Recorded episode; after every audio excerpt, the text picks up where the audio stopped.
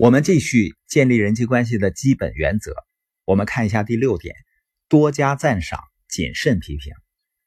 因为大多数人的自我形象都不太好，也就是说，人生来就是不很自信的。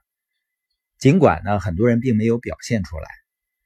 你可能看到有一个人呢，他很有地位，表现的自信满满。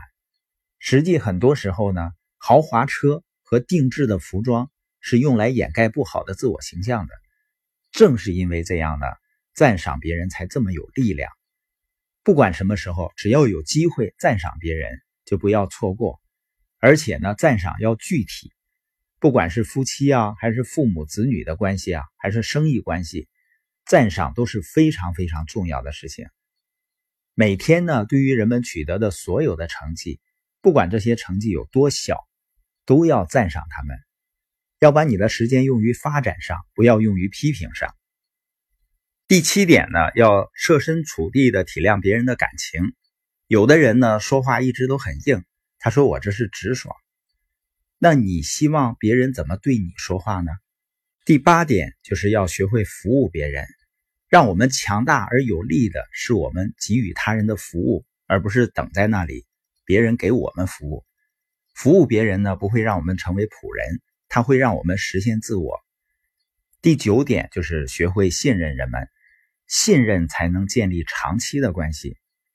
不是因为人们很完美信任他们，你信任他们是因为你爱他们。别人知道你的缺点，同样信任你，这才有意义。一个人失败了，你仍然信任他，这就是爱。第十点呢，就是要有幽默感，要学会嘲笑自己。你对任何事情都不太计较。人们跟你相处的时候呢，就会觉得很舒服。你为别人解决的问题将决定你获得怎样的回报。所以，我们把这十条原则变成日常习惯，人们就会开始对你做出更为积极的反应。人们对你做出积极的反应呢，不是因为你知道更多或者你实践了更多的技巧，而是因为你掌握了以尊重待人的方法。所以，真正好的人际关系，它不仅仅是一种技巧，它是你内心有的东西。这十条待人的基本原则呢，就是让我们养成尊重待人的习惯。前天呢，我看到我们一位优秀的社群合伙人李渊，他发的朋友圈，他参加了我们的大型的财务自由研讨会，又参加了两天的领导力发展会议。